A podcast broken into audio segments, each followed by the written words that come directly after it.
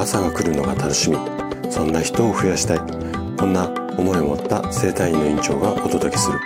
大人の健康教室。おはようございます。高田です。皆さんどんな朝をお迎えですか？今朝もね元気で心地よいそんな朝だったら嬉しいです。さて毎週土曜日はねえーと、本の紹介をしています。で今回ご紹介したいのが女性が医師に運動しなさいと言われたら最初に読む本。こんなタイトルの本になります。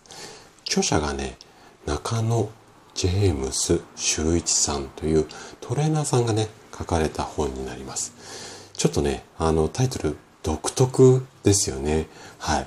であの、私の、まあ、院にもね、えっ、と、患者さんがこう LINE された時に、先生、お医者さんにね、運動しろと言われたんですが、てんてんてん、みたいな、こう、いろんな相談、ほぼ全員って言ったら変なんですけども、うん、ちょっとそれは言い過ぎなんですが、まあ、多くの方がね、こんなご相談を、相談っていうか、うん、こんなこと言われたんですっていうような言葉を口にします。で、この本のね、表紙の裏側にはこんな言葉が書いてあります。病院や健康診断で運動不足ですね、運動しましょうと医師に言われても何をやればいいのかわからない。運動が苦手。ほとんどやったことがない。運動すると体が痛くなる。という人に向けてフィジカルトレーナーが医学的に正しい女性のための運動法を一冊にまとめました。ね。こんなお悩みある方多いですよね。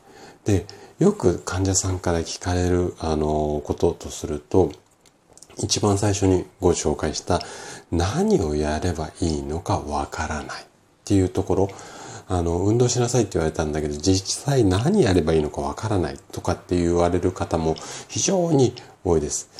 で、えっと、おそらくね、病院さんでいろいろこう体のことを話をしたときに、お医者さんからね、運動しなさいって言われたことがある方ってかなり多いと思うんですよ。で、こんなことを言われたあなたなら、まあ読みたくなるような内容の本になります。で、どんなことが書かれているのか実際に、えっと、ちょっとね、目次の部分を紹介しようかなというふうに思うんですが、結構ね、細かく章立てをされていて、第1章から第10章まであります。ざっと紹介すると、第1章が、健康になるためには筋肉が必要だった。で、第2章は、肩こりは動的ストレッチと筋トレで解消。第3章が、足のむくみも筋力不足が原因だった。うん、この辺もね、結構面白いこと書いてあります。で、第4章が自律神経の乱れを整えるためには。うん、ここはね、ちょっと私がいつもあのお話ししてるような内容も結構含んでいます。で、第5章が更年期にはどんな運動をすればいい？で、第6章が出産前後はどんな運動をすればいい？第7章が体が硬い人はストレッチした方がいい。このね5章6章7章あたり結構あの読み応えあると思いますのでそのね体に合わせた運動法ということで、えっと、具体的なことが書いてあるのでこの辺なんかもね読んでみて面白いと思います。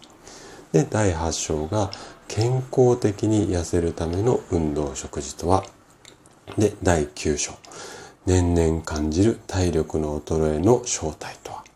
で、最後の第10章が Q&A で学ぶ運動のお悩み解決。うん、ちょっと細かかったんですけども、こんなイメージです。